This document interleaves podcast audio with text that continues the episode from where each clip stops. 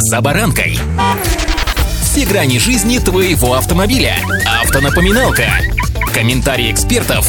Советы по обслуживанию автомобилей в программе «За баранкой». Наша жизнь полна парадоксов, и мир за баранкой не исключение. Ну, вот казалось бы, машины нынче стоят столько, что все дальше отрываются от минимального размера оплаты труда, от которого, собственно, и пляшут все наши с вами заработные платы и доходы. Но нет, продаются машины так хорошо, что на всех не хватает. С вами за баранкой Александр Карпов. Здравствуйте. Автомобильные факты.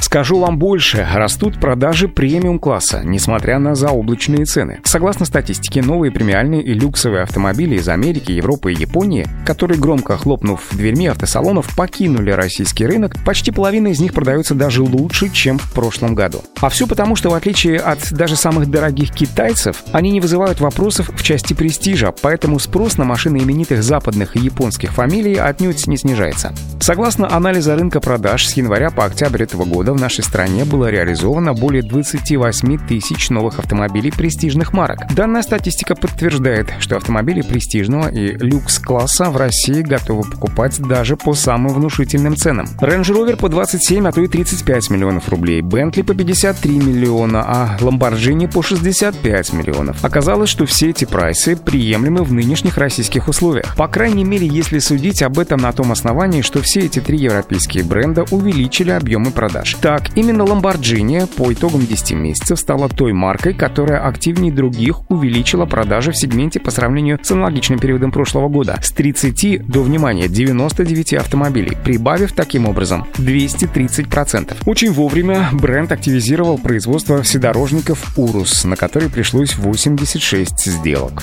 Автомобильные факты.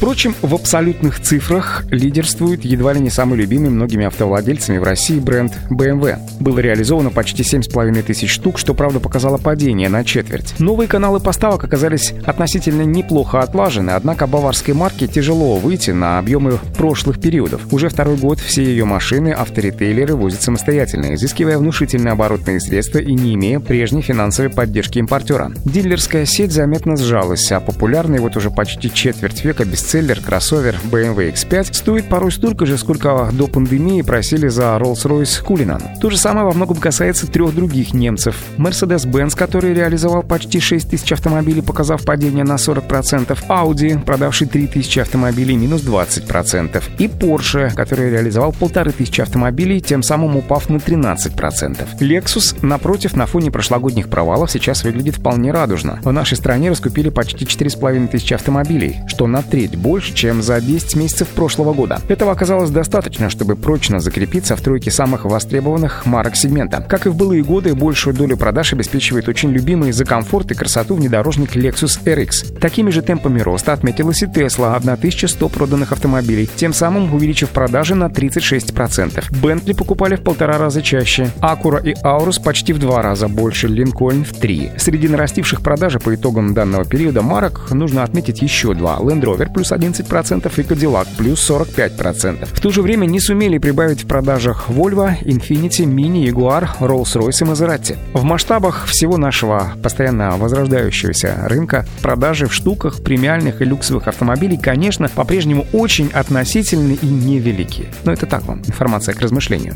Удачи! «За баранкой»